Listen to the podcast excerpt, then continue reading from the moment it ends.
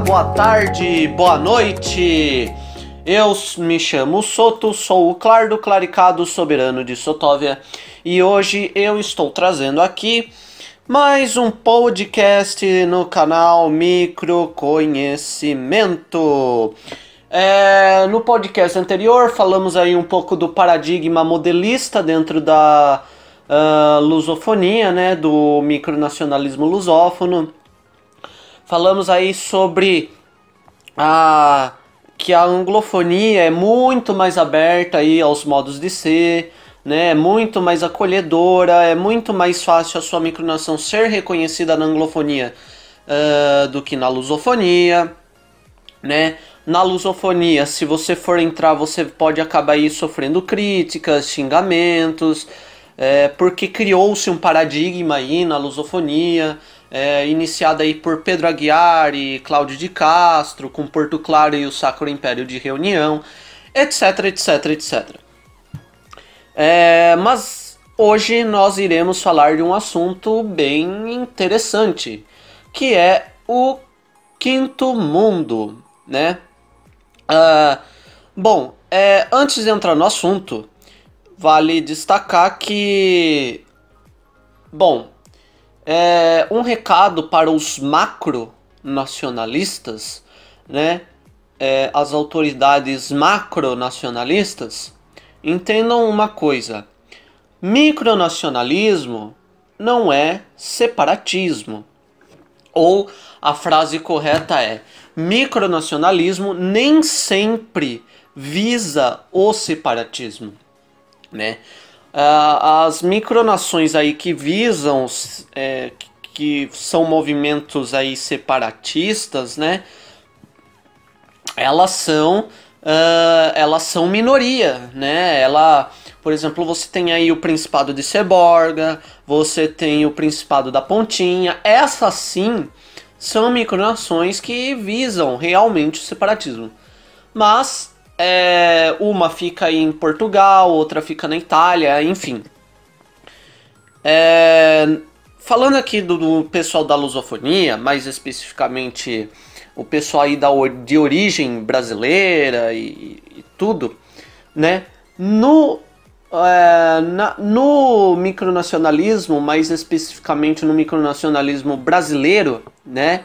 O modo aí, nem vou falar lusófono, mas o modo brasileiro de se fazer micronacionalismo, mais especificamente, não visa o separatismo, porque, como eu já havia falado no meu podcast uh, anterior, né, uh, o, o, o modo, né, digamos assim, brasileiro de se fazer micronacionalismo é através do simulacionismo, que nada mais são do que nação, é, que nada mais é, né, do que nações fictícias, né?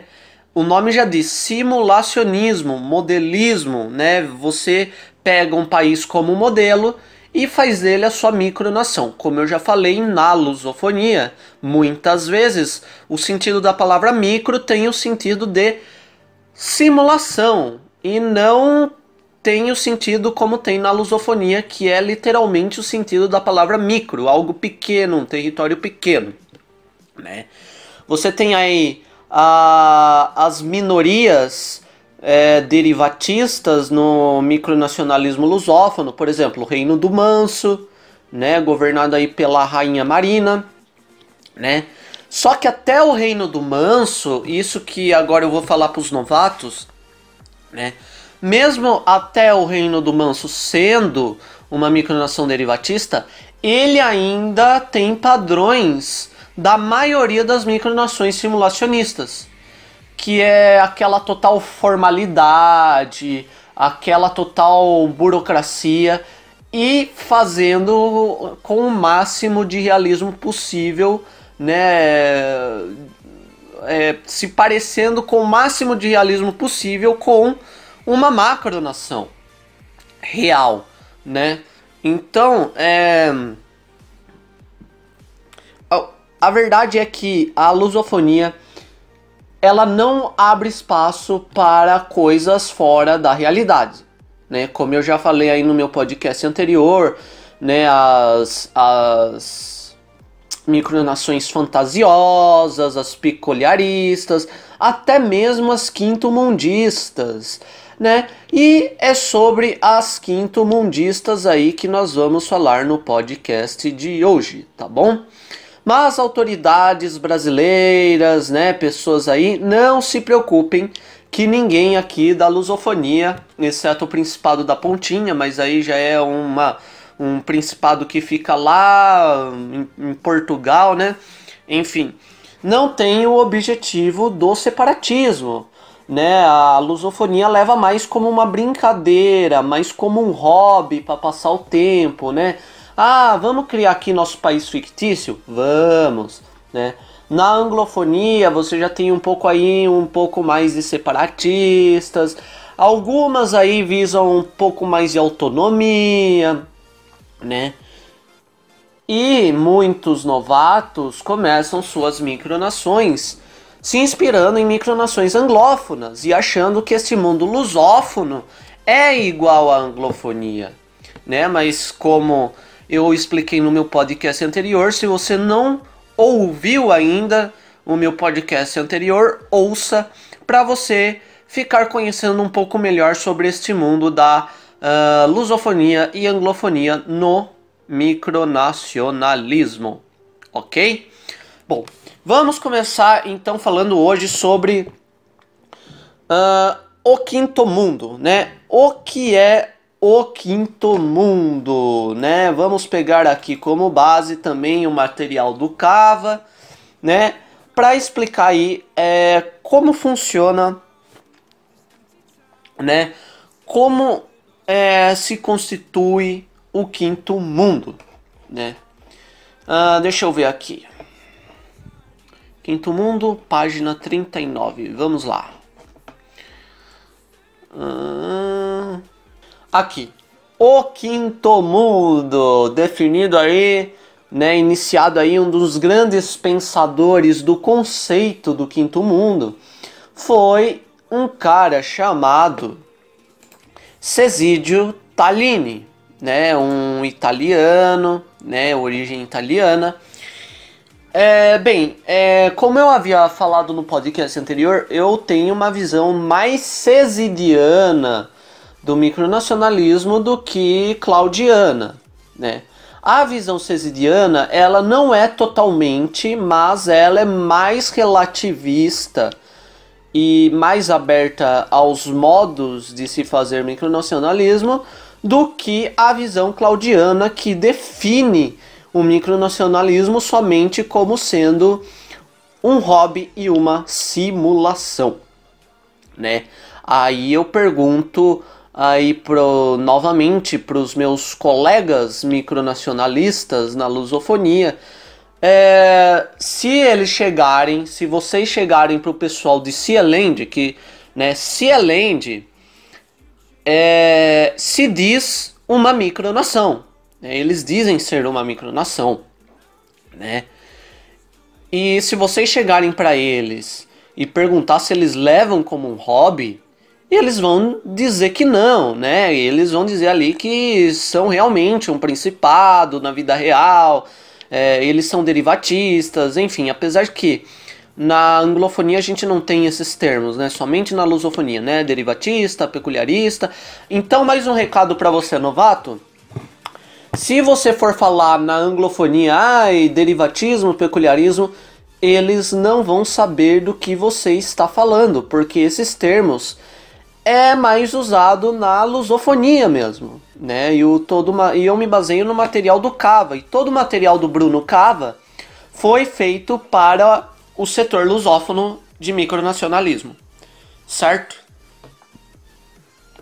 Bom, então se vocês chegarem para o pessoal de Sealand, né, e perguntar se eles levam como hobby, eles vão dizer que não, que eles se constituem ali mais como quase que um microestado, só que não é reconhecido. Logo, é uma micronação. Como eu já havia falado, a diferença entre microestado e micronação é que o microestado ele é reconhecido pelas organizações internacionais, pela maioria das organizações internacionais. E uma micronação não. Então o que o pessoal da lusofonia precisa entender que existem vários tipos de micronações, vários modos de se fazer micronacionalismo, que não só o simulacionista, o modelista definido aí por Pedro Aguiar e Cláudio de Castro, certo? Uh, enfim, é, eu ia falar mais alguma coisa, mas eu acabei esquecendo. Ah, é. Uma coisa que vale ressaltar dentro da lusofonia, você que é novato, que está entrando uh, neste mundo micronacional agora, né? É, o que, que você precisa entender, né? Muitas vezes, né, como a maioria da lusofonia, claro que não são todas as micronações, mas a maioria da lusofonia é, se constitui do modelismo, né, do simulacionismo, né? E o status, né, como eu já havia falado aí no podcast anterior, né, é, status para eles é se parecer o máximo possível, com o máximo de realismo possível com uma macronação, com as formalidades de uma macronação, e é considerada aquela micronação mais bem sucedida a que uh, simular com o máximo de realismo possível uma macronação. Né?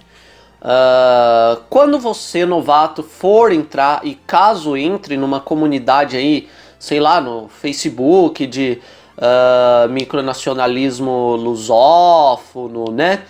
Uh, você, tanto até que eu criei aí o grupo Neo Micronacionalismo, inclusive Vou deixar aí na descrição e deixei na descrição também do outro vídeo. Para quem não sabe, esse grupo ainda tem poucas pessoas, mas eu tô querendo trazer mais novatos do micronacionalismo para este grupo, que é o conceito de neomicronacionalismo que eu criei para é, estar mais aberto aos modos de ser dentro da lusofonia, é, explicar, conversar com os novatos, porque muitas vezes na lusofonia, em muitos grupos, o que, que acontece? Os novatos entram, sofrem críticas e são expulsos do grupo.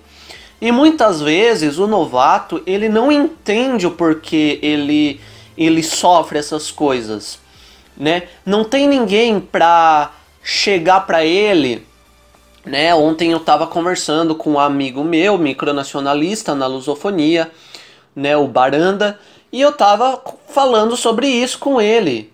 Né? O que precisa ser feito na lusofonia é ter alguém para que chegue né, aos novatos e fale: olha só, não é assim que funciona. O nosso modo de fazer micronacionalismo é simulacionista, é modelista, baseado nos conceitos do, do Castro, né? Tem que explicar tudo isso para o novato.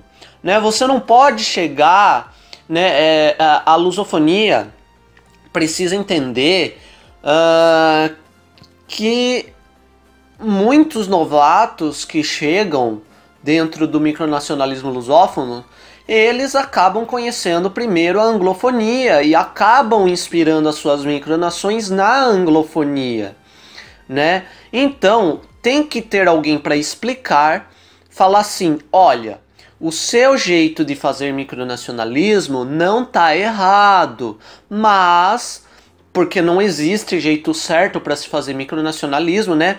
E o neomicronacionalismo veio justamente com essa ideia. A micronação é tudo aquilo que uma pessoa definir que é, né? Como eu disse, eu tenho uma visão cesidiana sobre micronacionalismo que é um pouco mais de uma visão relativista com relação ao micronacionalismo, né? Uh, apesar de muitas pessoas não gostarem de ideias relativistas, mas dentro do micronacionalismo isso é até bom, entendeu? Você não ter uma visão relativista dentro do micronacionalismo é ruim. Você ficar preso a um padrão é ruim.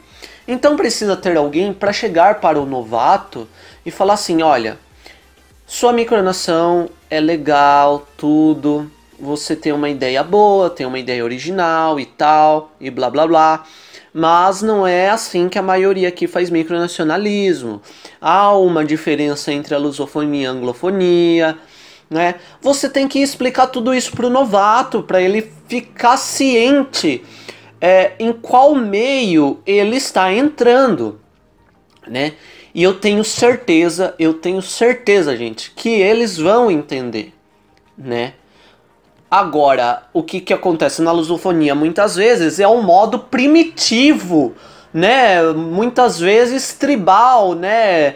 Você xinga, você critica, você apedreja com palavras todos os novatos que entram porque eles não se adequam aos padrões claudianos, simulacionistas, realistas, modelistas que vocês impõem goela abaixo é, para eles, né?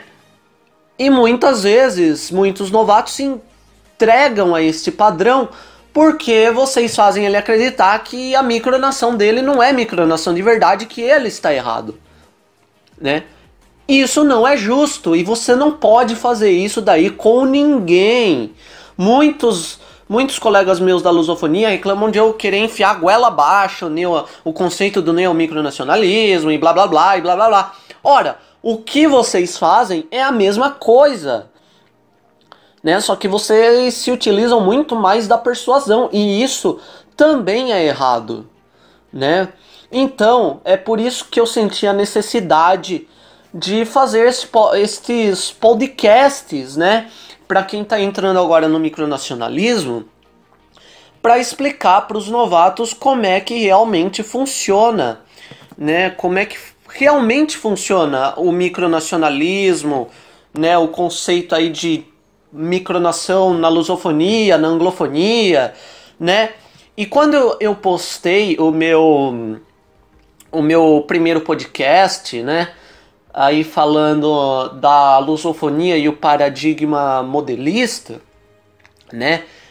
A sensação que eu tive ao postar esse primeiro podcast foi uma sensação de satisfação, foi uma sensação de missão cumprida, foi uma sensação de que eu tinha necessidade de fazer isso, eu sentia necessidade de fazer isso para falar, pra, porque assim, é, eu sim, quando eu, eu era novato e ainda sou novato no, no micronacionalismo, né? Sotóvia, sei lá, tem um ano de idade. Eu fundei Sotóvia ano passado, né?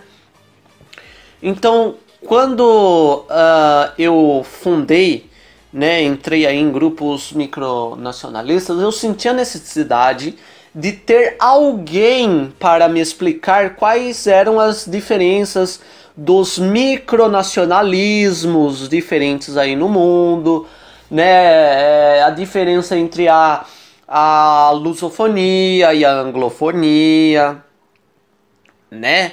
Eu senti necessidade de ter alguém para me falar isto. E agora eu quero ser alguém que chegue para os novatos e fale isso para eles. Falar que não existe só uma maneira de se fazer micronacionalismo, falar que tem modelismo, simulacionismos, derivatismos, quinto mundismos, né? E sem mais enrolações, é isso que nós iremos falar hoje sobre o quinto mundo. Bom, eu já enrolei demais, vai dar aí quase 20 minutos de podcast e eu ainda estou falando dessas coisas. Então vamos falar agora sobre o quinto mundo, né? Vamos lá então. Ah, no podcast anterior eu falei aí das classificações do derivatismo, do simulacionismo, enfim, do peculiarismo.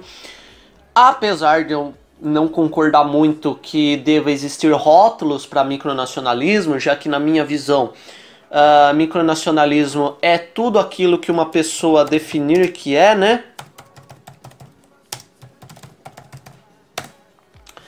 Mas os rótulos de uma certa maneira é bom para fazer as pessoas entenderem né, as mais variadas formas aí de se fazer micronacionalismo. Então, ao invés de eu falar, ah, ele é uma micronação, né, como ocorre muito aí na lusofonia. Ele é uma micronação que pega um território de uma macronação real, reconhecida, e tenta simular essa macronação com o máximo de realismo possível, como ocorre muitas vezes na lusofonia, né? Para quem não sabe aí, né, eu postei nos comentários do meu podcast anterior que a para quem não sabe, lusofonia são países que falam português, ou no caso, micronações que falam português. E anglofonia são países que falam inglês, né, a, a língua aí anglo-saxônica, né, muitas vezes, mas mais especificamente o inglês. Ou seja, micronações que falam inglês. Há uma grande variedades aí dentro das micronações que falam inglês do que das que falam português. Né? Uh, o paradigma modelista é, empregado aí por Cláudio de Castro e Pedro Aguiar, simulacionista, ele é muito mais presente em micronações de origem brasileira, né? Você já tem aí, você pega algumas micronações portuguesas ou angolanas, enfim, elas elas já fogem um pouco mais deste uh, padrão simulacionista, como por exemplo o Principado da Pontinha, que é quase aí um principado, um microestado, né, querendo ser uma minoria, ele faz parte das minorias aí das micronações que visam realmente o separatismo, né? A maioria das micronações, como eu falei, não visam separatismo, né? É, a maioria a maioria leva como um hobby, como uma brincadeira, uma simulação de país. E você tem micronações aí que visam mais criar comunidades autônomas, né? E falando de micronação, a gente tem que diferenciar o conceito de micronação e micropaís, de microestado, né? Por exemplo, um estado, vamos pegar o território brasileiro. Você tem aí nações indígenas dentro do território brasileiro, certo? Mas elas não são um país, elas são comunidades. Então, nação tem mais a ver com o conceito de comunidade que tem ali uma mesma cultura, né? Você tem aí as nações, o que eu chamo de nações urbanas, né? Ah, o pessoal chama de tribos, né? Toda tribo é um tipo de nação, porque é uma comunidade que tem ali a ver com os mesmos costumes, a mesma cultura. E país não, país já vem aí com o conceito de governo, de estado, de, de leis, de constituição num determinado território que tem uma determinada cultura. Né? Muitas vezes cria-se primeiro uma comunidade uma cultura, né? Cria-se primeiro uma nação para depois criar um país baseado nesta nação, né? É, isso não ocorre muito na no micronacionalismo. Muitas vezes você, por exemplo, no caso de Sotóvia, eu criei primeiro Sotóvia, né? Fundei Sotóvia e depois eu chamei as pessoas aleatórias para serem cidadãs, né? Então Sotov ainda não tem uma cultura ali definida nem nada, né? Uh, bom, então é, o que as pessoas precisam entender é que uh, nem sempre, assim, eu digo que, né? Eu digo que nem toda nação é um país, mas todo país é uma nação. Deu para entender a lógica? Nem toda nação é um país, mas todo país é uma nação, né? Ah, então você tem aí as nações, né, que são consideradas nações do primeiro mundo. É, por exemplo, você tem aí Uh, e, e, você tem aí as nações de primeiro, segundo e terceiro mundo. As nações de primeiro mundo são as nações que são desenvolvidas, né? As nações de primeiro mundo. Estados Unidos, países da Europa, Dinamarca, Suécia, é, Japão, enfim. A do segundo mundo são países que estão em desenvolvimento, né? Então você pega aí, por exemplo, alguns países da América Latina, da América do Sul, sei lá, o Chile, a Argentina, né? Talvez aí até o próprio Brasil, talvez, né? Uh, e você tem os países do terceiro mundo que são é, países subdesenvolvidos. Né? Você tem aí a Índia, você tem aí alguns países da África, né? Então, é, são países aí é, um pouco mais subdesenvolvidos, né? Que não tem uma, ali uma condição econômica muito boa, né? É, e os países de quarto mundo já não tem a ver com a condição econômica, mas tem a ver com a condição é, do quanto este país é reconhecido ou não pelas organizações internacionais. Então, os países de quarto mundo, né, segundo Cava aqui, né, ele cita o exemplo da Palestina e o Tibete que são países é, que não são nações tão reconhecidas, né? Algumas, algumas instituições aí governamentais reconhecidas, algumas reconhecem, outras não reconhecem, são aí unilateralmente reconhecidas, né? Enfim, e ele cita aqui o exemplo da Palestina e do Tibete, né? Uh, segundo Cava ainda, é, aí ele citou exemplo governos no exílio, nações sem território físico e entidades anômalas, anômalas, né? É, Ordem de Malta, por exemplo, colônias e departamentos ultramarinos em processo de emancipação. Talvez aí podemos citar o exemplo de Cieland, né? Alguns cistiders, né? Como já uh, anda acontecendo aí também a ideia de cistiding também. A ideia também de arcologia, que eu andei pesquisando, né? Para quem não sabe, poderemos falar isso daí num próximo podcast. Ou se não, vá pesquisar, né? Para que, que serve o Google? Ou sei lá, vai pesquisar no Bing ou no DuckDuckGo, né? Eu prefiro é, pesquisar no DuckDuckGo, mas enfim. Uh, vamos lá. É...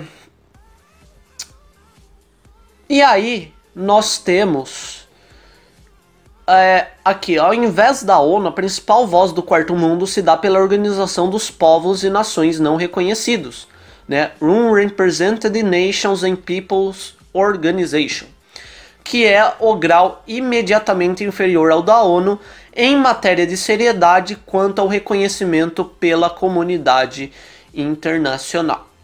Aí o Cava começa dizendo, né, o que é o quinto mundo, né? Conforme o manifesto quinto mundista ou Fifth World, né, o quinto mundo ou Fifth World é composto em conclusão à escala pelas que superficialmente se parecem com micronações da internet, mas que são muito mais sérias, usualmente oferecendo algum tipo de serviço para seus cidadãos. Ou seja, se constitui ali realmente como um microestado, mas é, não reconhecido. Ou seja, o grupo proclama a dissociação das micronações da internet, com um diferencial a mais em termos de seriedade, justificando entrar na classificação paralela ao primeiro, segundo, terceiro e quarto mundos é o mundo não oficial. Né? Então os quinto-mundistas eles não se veem como micronações muitas vezes. Eles se veem muitas vezes como uh, o movimento quinto-mundista ele surgiu realmente na internet, tudo, né? E o manifesto quinto-mundista se dá, né, por ser é, anticapitalista, antiliberal, antiimperialista, né? E ele tem uma ideia de quebrar com os paradigmas do conceito de país, podendo aí criar até micronações que são anti-estados, mas que não se reconhecem como micronações e nem como nações, né? E eles são constituídos aí por políticas informais, muitas vezes com poucas burocracias, né? É, como ocorre muito em Sotóvia, só que é, Sotóvia ela é uma micronação um pouco mais derivatista, né? Digamos assim. Um, deixa eu dar uma pesquisada aqui. Né? Então eles não se veem como micronações, né? apesar de alguns micropatriólogos dizerem que são realmente micronações, né? Mas os quinto-mundistas, ou Fifty Worders, né? Os chamados Fifty Worders, eles se veem como países reais mesmo, uma, uns principados, por exemplo, reais, que eles querem ser classificados aí muitas vezes como realmente nações. Eles querem ser classificados como realmente micronações, é, nações, né? Reais classificadas como nações do quinto mundo, né? As nações do quinto muito, a, a do quinto muito, olha, é, ah, nossa, minha língua, quando eu falo demais, minha língua dá uma travada. Desculpa, gente. As micronações do quinto mundo, elas se veem é, paralelas com nações aí do primeiro, quarto, terceiro mundo, né? É, do primeiro, segundo, quarto, é, do primeiro, segundo, terceiro e quarto mundo. Elas não se veem como micronações, elas querem aí, né, muitas vezes é, é, se veem como estados reais. Né? Então é formado não apenas por nações baseadas na internet, mas tribos, né, comunidades, grupos culturais e qualquer coletividade humana com a vontade de autonomia, né? Uma forma de vontade de poder da ordem instituída, né? Aí cava é, continuar aqui que eles recusam é, a pecha de micronação, né? Eles não se reconhecem como micronação, né? Aí ele continua aqui falando que a própria Talossa, como nós já havíamos falado uh, no podcast anterior de Ben Madison, né, de Robert Madison, uma das primeiras, uh, nossa, uma das primeiras micronações da internet origem e expressão máxima do país modelismo, recusa-se a ser tratada como micronação, né? Então Talossa, né? O que, que é Talossa? Talossa é o cara foi lá, proclamou ali o seu quarto como um país independente, soberano, né? E aí, mas ele não se vê como micronacionalista, né? Pode ser que hoje em dia ele se vê como talvez ele se veja, né, o Robert Madison se veja como micronacionalista hoje em dia, mas talvez sim, talvez não. Bom, não sei. Mas é, Talossa, ela não se via ou não se vê ainda hoje em dia como micronação. Né, o Robert Madison recusa-se a chamar Talossa de micronação, apesar de muita gente falar que Talossa é uma micronação. A micronação e micronacionalismo nestes campos são termos dem demeritórios associados à baixa seriedade dos micronacionalistas, isto é, um alto grau de virtualismo, personificações, instabilidade e caricaturi caricaturizações, bem como a baixa faixa etária. Né? Então esse povo aí que se diz quinto mundista, né, e tudo, eles não se dizem micronações porque eles têm aí um forte uh, preconceito é, com aqueles que se dizem realmente micronacionalistas, né? Então, o que que acontece? Né, eu, apesar de às vezes falar que é, Sotóvia ela é quinto mundista, né? Mas eu não gosto de classificar Sotóvia em, em rótulos, né? Porque você tem aí micronações que são metade simulacionista e metade derivatista, por exemplo, Carne Rutênia, do Oscar. Você tem é, micronações aí que são metade metade, né? Metade peculiarista, metade modelista. Enfim, então não dá para classificar todas as micronações, né? o próprio Bruno Cava, em seu estudo Lato Senso, ele diz que o, as micronações, né, ou, ou as pequenas comunidades, enfim, e sei lá, os principados não reconhecidos, etc, etc, etc. É, enfim, ele diz que muitas vezes é, muitas micronações não se encaixam em nenhuma dessas classificações.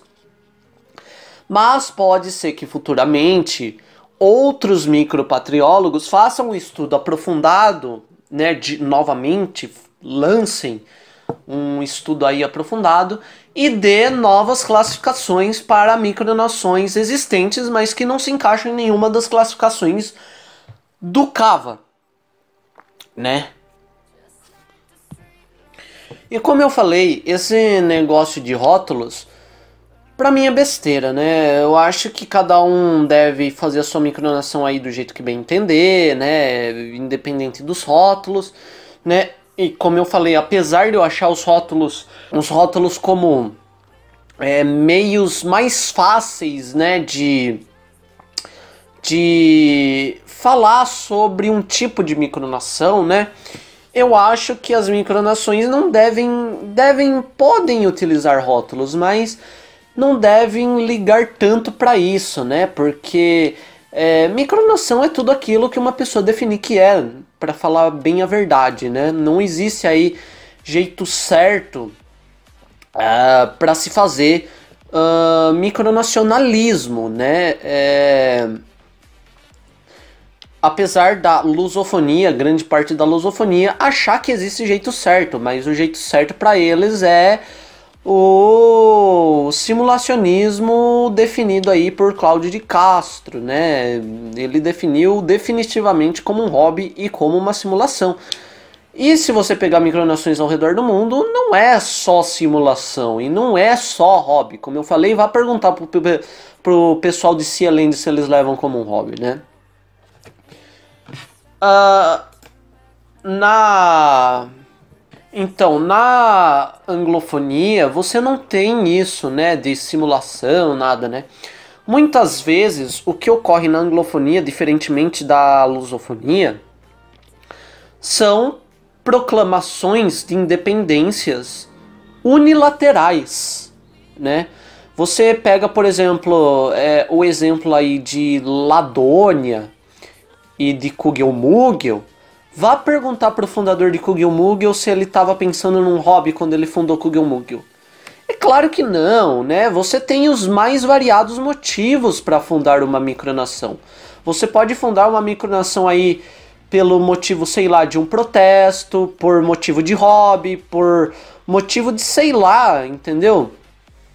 Por exemplo, Kugelmugel, ele ele fundou Kugelmugel por um motivo de protesto, né? Porque ele queria protestar contra o governo dele, contra o governo da Áustria, né? Porque eu não sei o que, que aconteceu lá que é, não sei se era autoimpostos que o governo tava cobrando do aqui Edwin Lipberger, o nome do fundador, ele é artista é, uma disputa após a disputa entre o artista Edwin Lipperberg e as autoridades austríacas sob sua permissão para a construção de uma casa esférica. A casa está cercada, então ele pensou em criar lá uma casona mó diferentona das outras, uma casa esférica e tudo, no meio ali de uma praça, se eu não me engano, né? E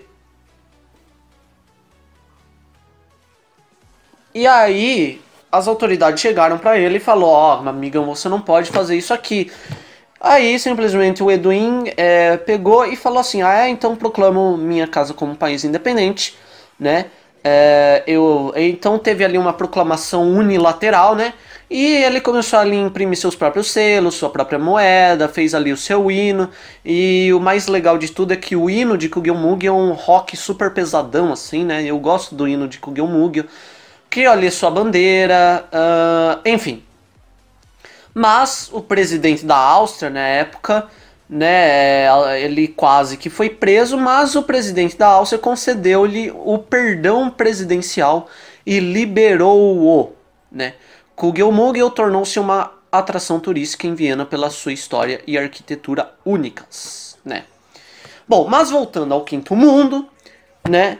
É, então você tem essa essa essa proclamação unilateral muitas vezes na anglofonia, mas não tem na lusofonia. E pelos mais variados motivos que não só como o hobby, né? Um, vamos lá. Então o quinto mundo tem esse preconceito um pouco com as micronações, né? Para eles, são grupos informais cujo objetivo primário é do interpretar o papel de rei, rainha, presidente ou diplomata. São usualmente iniciadas por jovens, alguns dos quais nem chegaram à puberdade, se bem que isto que os quinto-mundistas têm razão. Não obstante, no outro trecho, a leitura dos quinto-mundistas é bastante realista, né? As micronações usualmente evoluem de uma única pessoa uma pessoa deveras excêntrica e cresce diretamente por meio dessa pessoa excêntrica. E a maior parte dessas micronações é formada por garotos, né? Isso é verdade, né? A maior parte aí das micronações são formadas aí por homens, né? Você tem poucas mulheres aí no micronacionalismo, né? Nós devemos chamar mais mulheres para o micronacionalismo, não sei se vale a pena chamar para o micronacionalismo lusófono, porque eles são muito hipócritas, né? Apesar de eles quererem que chamem mais pessoa, eles, como eu falei no podcast anterior, eles têm uma estrutura que mais espantam pessoas, mais exclui pessoas do que atrai pessoas, do que acolhe as pessoas, né?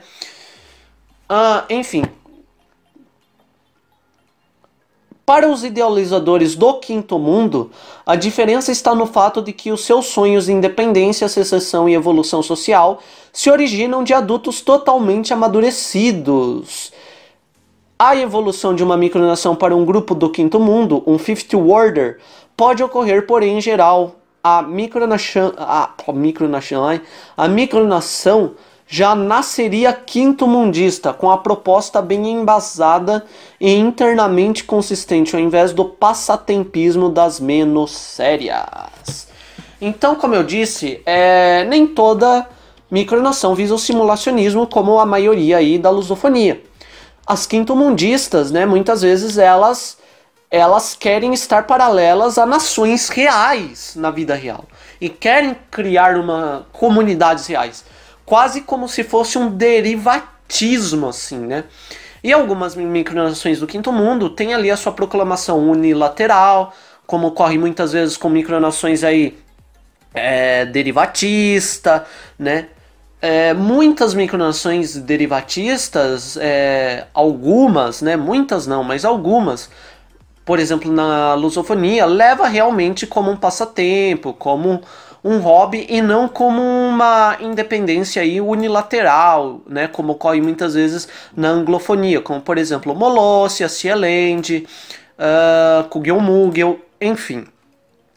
Um exemplo é o Reino do Manso, que eu não tenho certeza, mas eu aposto que talvez, né, eu acho que talvez a Rainha Marina leve também como um hobby, né, apesar dela é, se dizer derivatista, né? Então, a na anglofonia você tem esse negócio mais do passatempismo e tudo mais.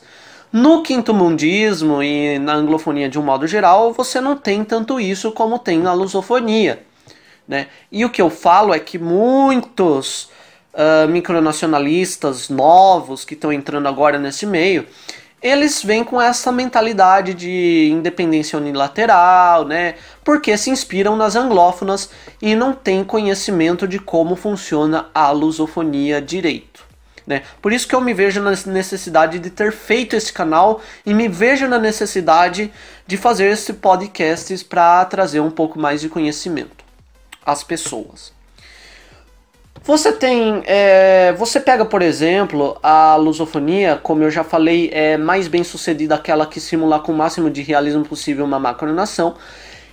E a, a, os líderes das micronações lusófonas, né, eles sempre falam para os novatos, eles têm como uma coisa meio de status, assim dizer que eles têm muitos habitantes e ter muitos, muitos habitantes dentro do micronacionalismo lusófono é uma questão de status e eles falam como que se fosse mais bem sucedida aquela que tiver mais habitantes, né? Dentro do, da, do simulacionismo lusófono é, é isso, ocorre desta maneira, né? Na anglofonia, no quinto mundismo, não, né? Às vezes, por exemplo, eu vou pegar o exemplo de Sotóvia, apesar de eu ser uma micronação, a gente, nós sermos, né, nos constituirmos como uma micronação lusófona, né, nós não, é, como que eu posso dizer, nós fugimos dos padrões lusófonos simulacionistas modelistas claudianos realistas, né? Nós somos uma micronação derivatista, né? E e fugimos de qualquer conceito da realidade política de país. A gente não visa fazer algo totalmente. Né, a gente já surgiu para quebrar com vários tipos de paradigmas né, é, do, do conceito de país e do conceito do que é o micronacionalismo lusófono. Né. E por isso a gente já sofreu muitas críticas. Da mesma forma, você, novato que está entrando agora, poderá sofrer também muitas críticas, mas Sotóvia é, resistiu às críticas, né? E eu digo para você, novato, não baixe a cabeça, tá? Continue com a sua micronação. Não se entregue aos padrões é, lusófonos de se fazer micronacionalismo. Faça a sua micronação do jeito que você quiser fazer, ok? E é isso. E assim, eu vou pegar o exemplo de Sotóvia. Sotóvia não visa ter muitos habitantes, né?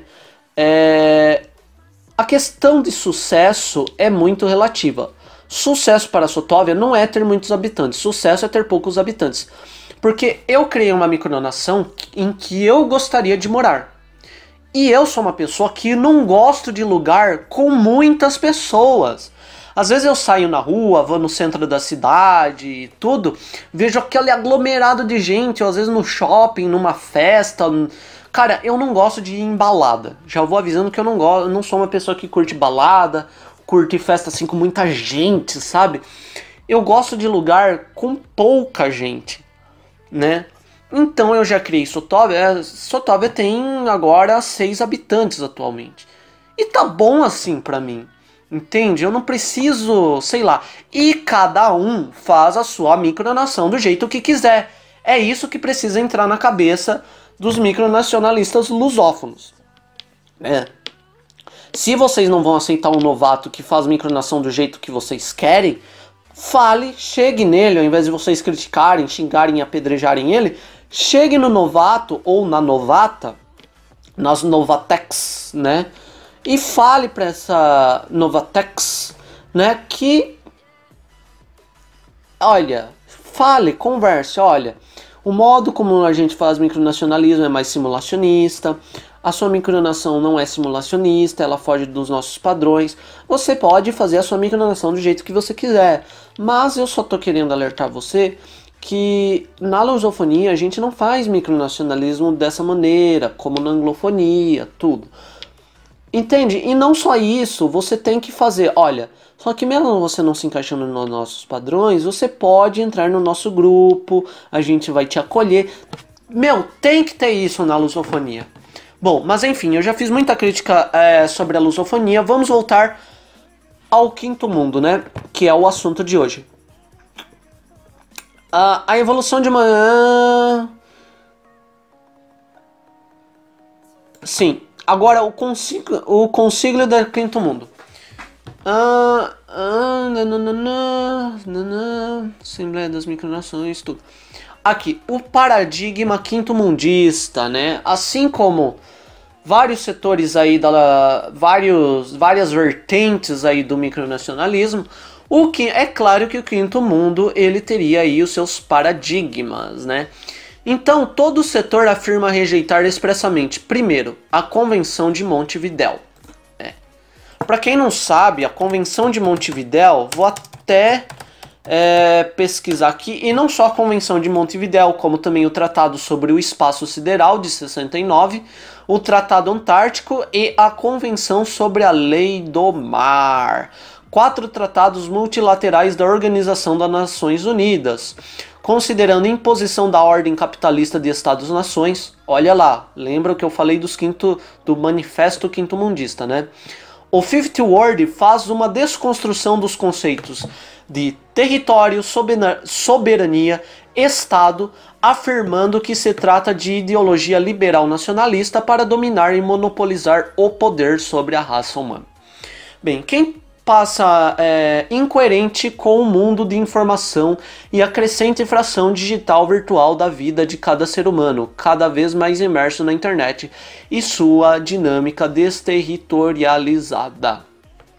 Bom, uh, isso lembra um pouco é, os piratas, né? O tal do Partido Pirata, né? Que não surgiu no Brasil, surgiu lá na Europa e tudo e eu tava entrei esses dias atrás na página oficial do Partido Pirata e eu vi um vídeo deles falando que o mar, né, os piratas viviam no mar porque o mar é terra nullius, né, não pertence a nenhuma nação e eles queriam ser fora da lei, né? Eles eles eram pessoas fora da lei que não, seguiam, não queriam seguir as leis de um determinado país e deixavam seus países de origem para viver é, sobre a ilegalidade nos mares, né? Saqueando, roubando, matando, enfim, e cometendo os mais diversos tipos de atrocidades. Bem, o Partido Pirata ele usa como afirmação é, quase que esse conceito do quinto mundismo, que é a questão da internet, né? E eles afirmam que a internet é o novo território que não pertence a nenhum país. Logo, eles prezam pela liberdade na internet, a liberdade de expressão. Você tem certos grupos aí, como o grupo Anonymous, né, que também luta por isso, né? Uh, enfim.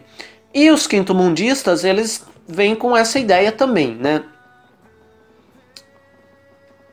Então eles desconstroem aí tudo com o conceito de, uh, um conceito de, de, do que é o país, do que é uma nação, criando aí é, os mais diversos tipos uh, de micronações, ou se eles não querem ser chamados de micronações, eles criam aí os mais diversos tipos de nações uh, paralelas aí com o primeiro mundo, segundo mundo, enfim, é, se definindo como quinto mundo, né? Então eles criam essas pequenas comunidades, né?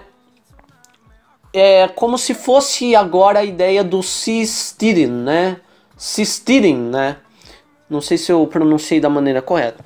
A ideia do Sistidin nada mais é do que você é, formar pequenas ilhas artificiais, né? Como se fossem aí é, uh, plataformas marítimas, sei lá, navais da marinha ou de petróleo, enfim. Só que em vez de ser plataformas marítimas de petróleo ou da marinha, bases da marinha de um país, seriam uh, pequenos, pequenas comunidades que têm as suas próprias leis, sem depender das leis de é, determinados países. Então se constituiriam aí como terranúlios, né? Onde teriam aí os seus próprios governos, né? E o próprio conceito de Sistidem é já automaticamente o Sistidem já é seriam tipos de micronações no caso, né? E é, esse conceito de quinto mundo, deles rejeitarem esses, esses conceitos do que é Estado, país e soberania, for, podendo formar aí até anti-estados, como é o caso do é, Ambulatory Free States of Obsidian, né, que se diz aí uma, uma micronação anglófona que quebra com os paradigmas do conceito de país, de governo e Estado e, e, e se diz como um anti-Estado, mais como um anti, é, é, se formar mais como um anti-Estado do que um Estado, né, os quinto-mundistas, eles também seguem esta ideia, né, e os Seasteaders é, tem uma ideia parecida também, que é você formar comunidades no mar, ilhas artificiais no mar, enfim, plataformas no mar, onde o mar é terra nullius e ali você pode fazer as suas próprias leis, suas próprias regras e criar a sua própria micronação, né? Eu acho que um bom exemplo aí de seasteading é a própria Sea Land, né? Aqui, voltando ao quinto mundismo, em especial, o setor contesta a Convenção de Montevidéu de 33, né? Tratado que define os requisitos para o reconhecimento geral de um Estado-nação. Bom, então é, vamos ver aqui então o que é essa tal de Convenção de Montevidéu, né, em PDF. PDF. Aqui, Convenção sobre os Direitos e Deveres do Estado. Então a Convenção de Montevidéu é uma, um documento assinado né, por várias nações aí em Montevidéu, no Uruguai, há muito tempo atrás. Uh, em 37, inclusive, o Getúlio Vargas ele assinou também essa uh, convenção e diz assim: artigo 1 o Estado, como pessoa de direito internacional, deve reunir os seguintes requisitos, né? População permanente, território determinado, governo, capacidade de entrar em relações com demais estados. Os quinto-mundistas, eles rejeitam isso porque, para eles, né, aqui Cava vai dizer que para os ideólogos do Fifth World, a convenção vem de uma ideologia alienante dogmática, estabelecendo como verdade absoluta de que o Estado precisa de povo, território e soberania. E para os quinto-mundistas, nem sempre, né, uh, até o neomicronacionalismo ele vem com essa ideia, né, de que nem sempre um estado, um, um país, né, os aí do quinto mundo, né, é, nem sempre precisa de um território, né? É, nem sempre precisa de um povo, né? Às vezes você pode proclamar, como eu disse, sei lá, um piso do chão da sua casa como um território independente, mas ninguém pode habitar ali necessariamente, né? A própria, o próprio conceito de simulacionismo, né, na, na, na lusofonia faz isso, né? Eles pegam macronações reconhecidas, mas os próprios líderes dessas micronações simulacionistas não moram no território da, de suas, no território real de suas micronações, né? Mas, bom, simulacionismo não tem nada a ver com quinto mundismo. Os dois conceitos são totalmente diferentes. É. Então, para os quinto mundistas, né, a, a, a Convenção de Montevidéu eles rejeitam por quê? Porque ela impõe uma coisa de que, por exemplo, o Estado tem que ter população, um Estado tem que ter território. Né? Você tem aí uma micronação, que agora eu esqueci o nome, que o cara ele determina, sei lá, o espaço sideral como o território de sua micronação. E isso daí foi é bem engraçado essa história porque foi na época da Guerra Fria, né? E o, o cara que fez isso, ele quando a, a União Soviética e os Estados Unidos estavam mandando seu, uh, seus foguetes para o espaço, né? Ele, ele até chegou a mandar uma carta para o governo da União Soviética e Estados Unidos dizendo que eles estavam invadindo o território da micronação dele, né? Até aí é, essa história é bem engraçada. É que eu esqueci. Ah, lembrei o nome da micronação. É Celeste é o nome dessa micronação. Então, o fundador de Celestia fez isso. Se alguém der uma pesquisada aí sobre Celestia, vai ver sobre essa história. Né? Tem um vídeo aí no YouTube falando sobre Celestia. Então os quinto-mundistas eles rejeitam a Convenção de Montevidéu por é, ser aí uma coisa que eles acham que é imposta, que não, não precisa necessariamente, né? É, fala aqui que precisa ter um governo, né? E para os quinto-mundistas não, eu posso, sei lá, criar uma... Apesar dos, do paradigma quinto-mundista ser anticapitalista, né? Eu posso formar aí, sei lá, uma micronação ANCAP libertária, é, como é, sei lá, o caso de Liberland, por exemplo, né? Então, é aí que tá. Vá perguntar pro, pro fundador de Liberland se ele tá levando como um hobby, né?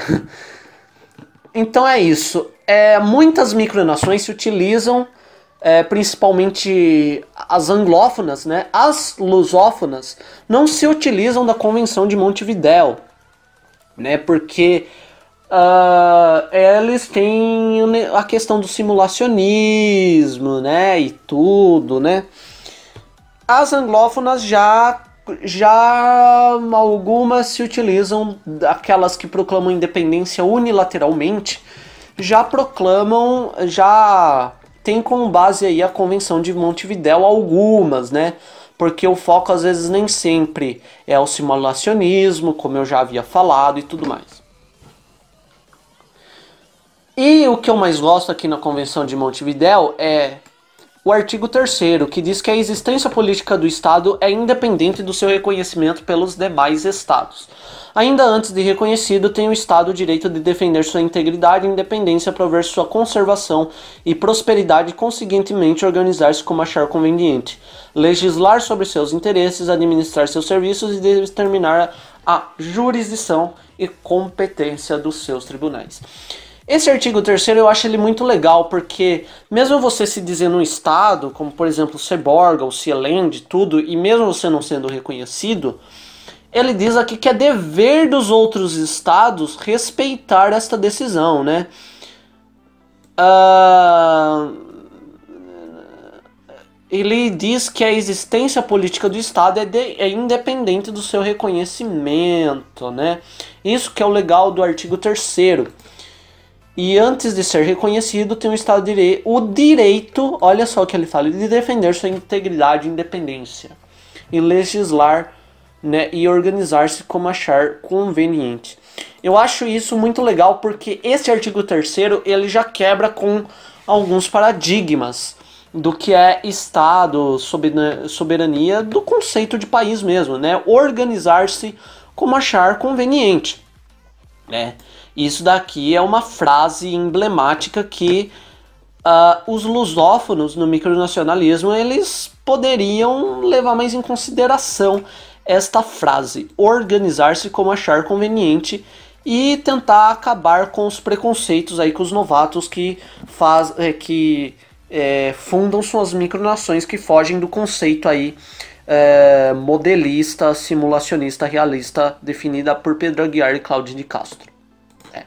Voltando ao quinto mundo, né? A convenção vem de uma ideologia alienante e dogmática, estabelecendo como verdade absoluta de que o Estado precisa de povo, território e soberania, como já falamos, né?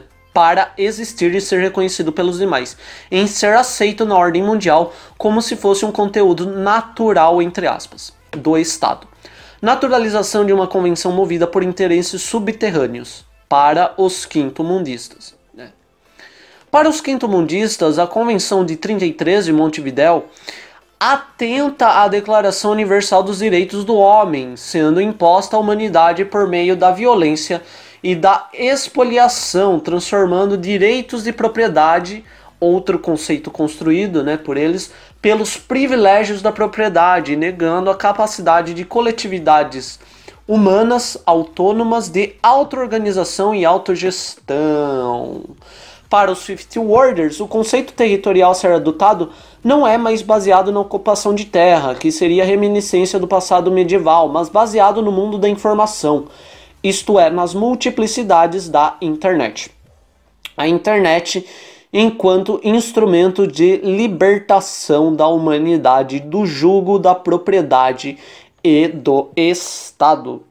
Então, para os quinto-mundistas, né, assim como para os cistíders, né, para os cistíders, é, é, a, o oceano, né, os mares aí, como não pertencem a nenhum país, né, eles eles têm aí um conceito territorial é, em fazer aí micronações, plataformas aí com pequenas comunidades nos mares.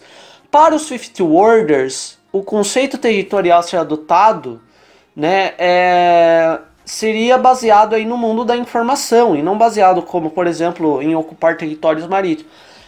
Isto é, nas multiplicidades da internet. Então eles têm aí uma visão de que a internet é um novo território que não pertence a, um, a nenhum país e deve ser livre, né, de qualquer aí, por exemplo, os quinto-mundistas eles seriam contra é, aquele artigo, né, que foi aprovado lá pela União Europeia recentemente sobre os direitos autorais.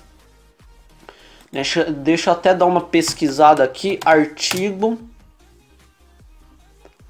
Deixa eu ver qual que é o nome do artigo. O artigo 13, né? Aí que a União Europeia aprovou recentemente. Então o que, que acontece? É, os quinto-mundistas eles seriam como aí tem o um pensamento mais ou menos como os piratas atuais aí, né? É, os piratas digitais, de que a internet não deve pertencer a nenhum país e nenhum país é, deveria determinar leis sobre a internet, né? Eles são seriam contra, por exemplo, aí o artigo 13, que foi determinado aí pela União Europeia, etc, etc né? Porque eles acham que a internet é um novo é, território que não pertence a nenhum país.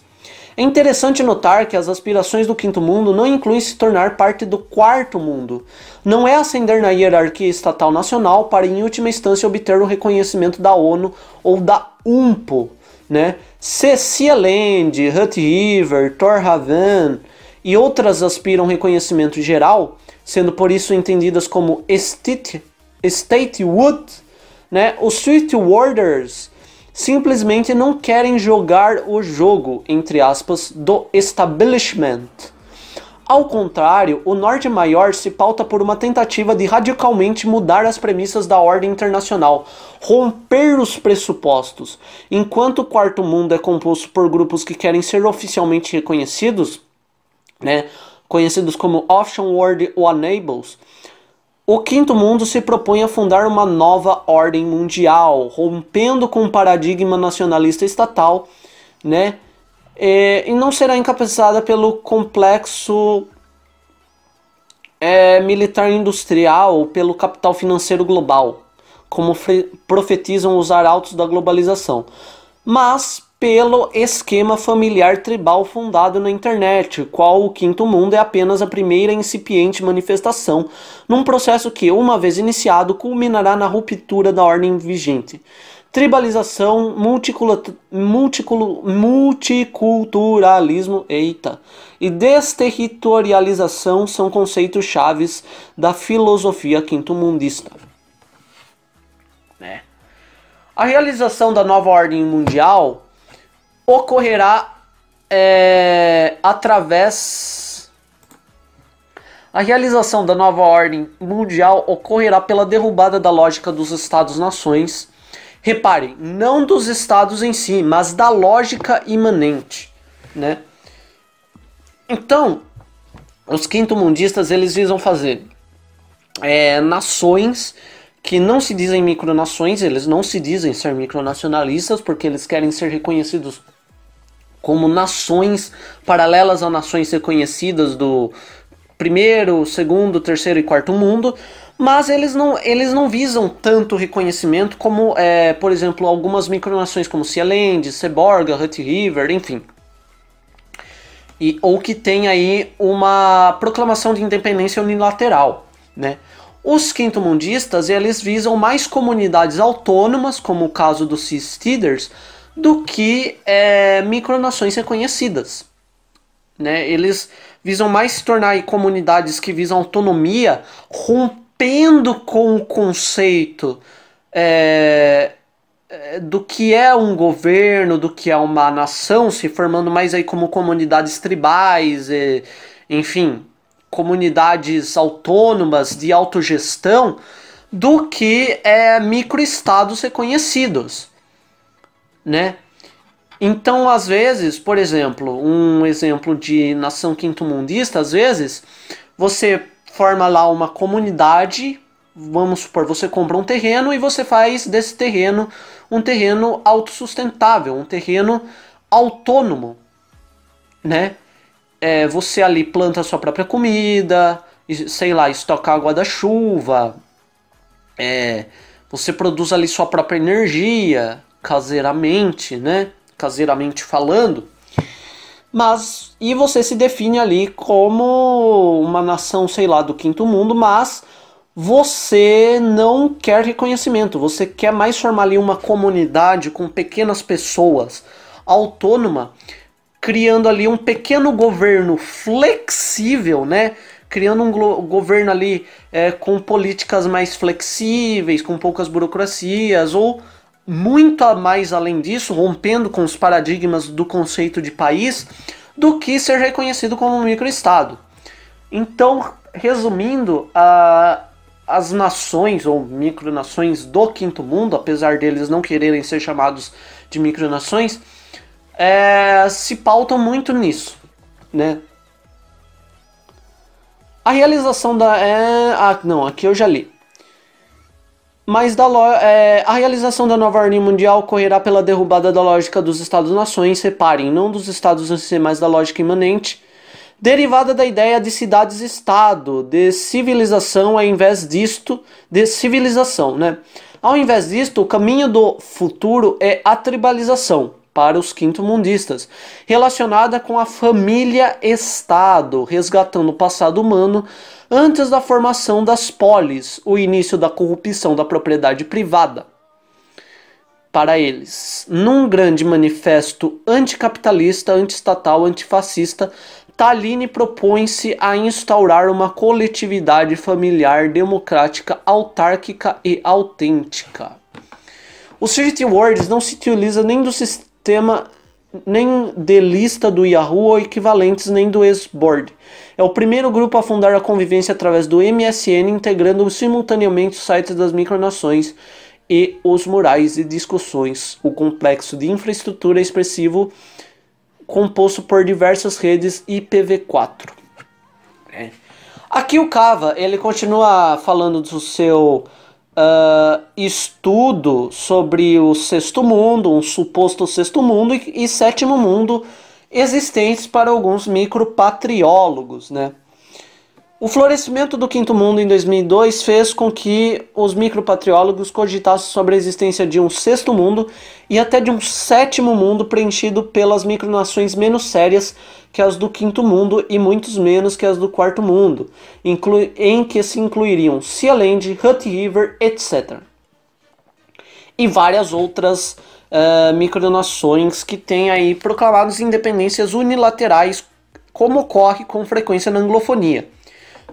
Vou repetir. A anglofonia visa mais aí derivatismo com proclamações unilaterais. Você tem Sealand, Hutt River, Molossia, Talossa, né, é, Atlantium, enfim, você tem várias. A lusofonia não. A lusofonia visa, visa mais o simulacionismo de macronações existentes na vida real, né?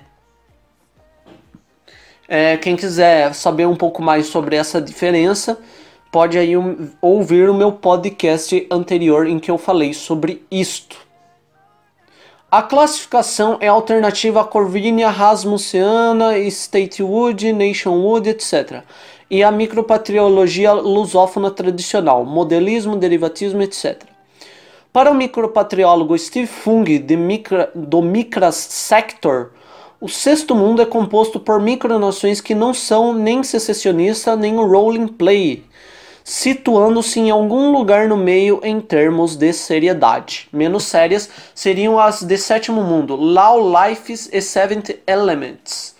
Né? E aí o Cava termina aqui o seu estudo falando sobre o quinto mundo. Né?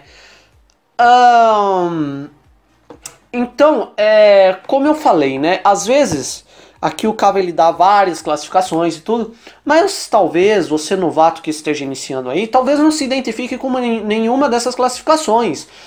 E não tem problema nenhum nisso, né? É, pode ser aí que, que no futuramente outros micropatriólogos criem novas classificações.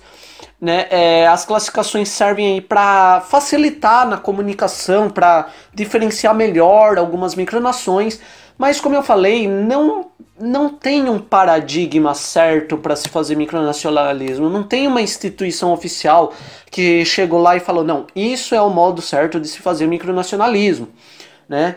Uh, não, a lusofonia tem um modelo, a anglofonia tem outro modelo, né? Como eu falei aí no meu podcast anterior, tem muito mais chance de você ser aceito na anglofonia, porque elas são muito mais abertas aos modos de ser do que uh, na lusofonia. A lusofonia ali criou-se um paradigma simulacionista realista, é, modelista, enfim. É, se você quiser saber sobre tudo isso, ouça o meu primeiro podcast. Vai estar tá aparecendo aí no canto do vídeo um cartão para você clicar ou e vai estar tá aí na descrição também sobre o meu podcast anterior, ok? Conclusão. O quinto mundo está na antípoda do Apollo Sector, do Microsector de Talossa e de boa parte da lusofonia. Enquanto esses setores micronacionais são simulacionistas, buscam simular as macronações, repetir suas instituições e estruturas, criar uma simulação política e internacional, como eu já havia falado, o Fifth World declara-se abertamente antissimulacionista né? É, como é o caso de Sotóvia, né? Sotóvia diz ser antissimulacionista, né? Mas a gente, né, nós de Sotóvia não, não nos consideramos muito mais aí derivatistas e tudo, né? E fugindo dos paradigmas do conceito também de país e tudo, é quase que uma fifth world, mas que não visa a secessão nem nada, né? É, assim, e também no, não que nós sejamos é, antissimulacionistas do sentido de tentar combater o simulacionismo, né? Muitos da, anglo, da lusofonia acham que nós queremos, né, o conceito de neomicronacionalismo tenta combater a, o simulacionismo presente na lusofonia. Não, não é isso. O que a gente quer fazer com que o povo da lusofonia entenda é que o jeito que eles fazem micronacionalismo é, assim, não é errado, mas também não é errado fazer uma micronação que não é simulacionista. E eles acham que o único jeito certo é fazer micronações simulacionistas, simulando com o máximo de realismo possível uma macronação. Né? E o que eu quero fazer eles entenderem é que esse não é o único jeito de se fazer micronacionalismo. Eu quero fazer eles entender que eles precisam estar muito mais abertos aí aos modos de ser, como é na anglofonia, é, parar de atacar os novatos, né, parar de ser injustos com os novatos, chegar nos novatos conversar, olha, não é assim que a gente faz micronacionalismo. Assim, o seu jeito não está errado, você pode ficar aqui com a gente, mas a maioria não segue esse modelo anglófono, né? E tudo. Chegar e explicar para o novato isso e não atacá-lo, não criticá-lo. Né? Não existe um jeito certo para se fazer micronacionalismo. Né? Quando você cria uma micronação, você não está errado, porque não existe jeito certo para se fazer micronacionalismo. Ninguém está errado quando cria uma micronação. Mas uh, os lusófonos acham que o único jeito certo é o jeito simulacionista, né? porque, como eu falei aí no meu podcast anterior, criou-se aí um paradigma. Né? O quinto mundo é muito mais do que simplesmente realista. Há simulacionismo, há modelismo, que entende a micronação como realidade social e humana, rejeitando a definição de simulação, como Passarga da Pacífica ou Corvinha. Né?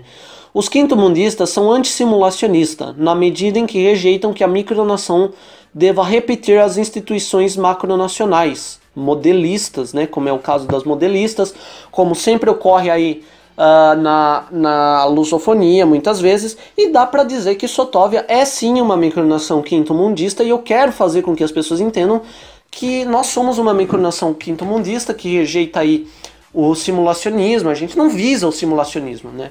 A gente só quer fazer com que a lusofonia entenda que micronações modelistas, simulacionistas, possam conviver junto, juntas sem nenhum problema com outras micronações que não são simulacionistas, que são derivatistas, que são é, quinto-mundistas, né? Uh, a gente quer fazer com que eles entendam isso, que não há nenhum problema nisso. Mas eles acham que tem um maior problema, que não pode conviver junto, uh, enfim. E isso talvez surgiu justamente com esse conceito, né, de que esse conceito anglófono, como eu disse, eu, conhe, é, eu conheci primeiro as micronações uh, anglófonas primeiro, né, assim como a maioria dos novatos. Se vocês querem fazer com que a lusofonia seja mais conhecida, divulgue ela mais, sei lá, no YouTube, no SoundCloud, eu também vou postar meus podcasts lá no SoundCloud, tudo. O que eu quero fazer com que as pessoas, os novatos principalmente, entendam através desses meus podcasts é como funcionam os mais variados tipos uh, de micronações, né? E os paradigmas que se criam. Então, os quinto-mundistas, na medida em que rejeitam a micronação, devem repetir as instituições macronacionais, ou seja, modelistas, ou repetindo-as, quiçá alcançar o mesmo status das macronações, como é o caso das concretistas.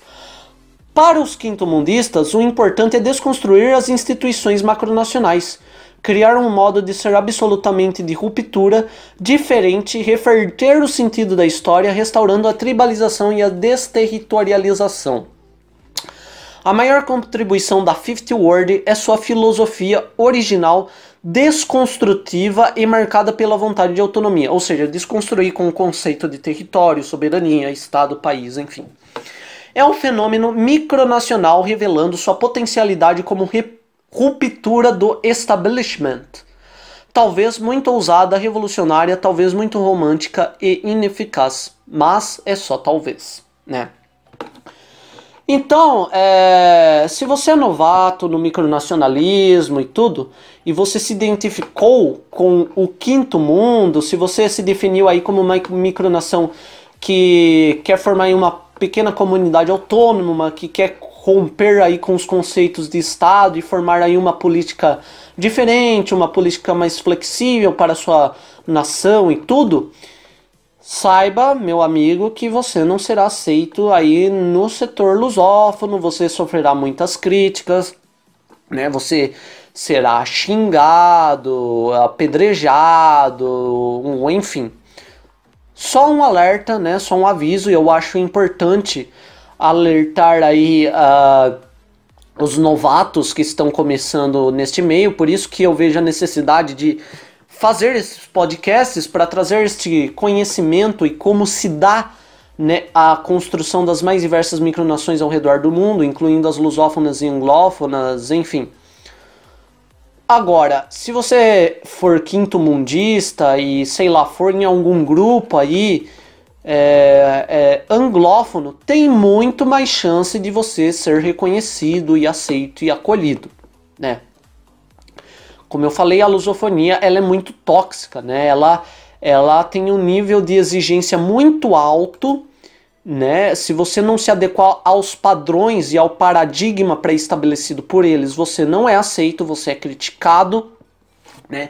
E como eu falei no podcast anterior, como não criou-se aí um paradigma uh, uh, dentro da anglofonia por pelos mais variados motivos, né? Um deles é porque na anglofonia você tem aí muitos mais países é, que falam inglês do que na lusofonia, né? Países que falam português, com mais diferentes visões de mundo, né? Você tem micronações, como eu disse aí no, no podcast anterior, que vão olhar para você e vão te reconhecer é, logo assim de bater o olho em você, já vão te reconhecer. Na lusofonia, não na lusofonia eles são muito mais críticos. Mas bem, se você quiser entender um pouco mais dessa diferença entre anglofonia e lusofonia, eu recomendo que você é, ouça o meu podcast anterior. Vai ter aí o cartão aparecendo no canto para você clicar, ok? E eu finalizo esse podcast por aí. Eu espero ter trazido um pouco mais de conhecimento, de informação aí a vocês que querem conhecer um pouco mais de micronacionalismo, você novato que está entrando agora neste mundo micronacionalista e quer conhecer melhor como funciona, né? Uh, eu espero aí ter informado. Qualquer dúvida, poste nos comentários que eu tentarei responder aí a todos. E bom, é isso aí, ok? Eu sou o Murilo Soto, vou ficando por aqui e até o próximo podcast. Valeu! Eu estou indo embora e fui!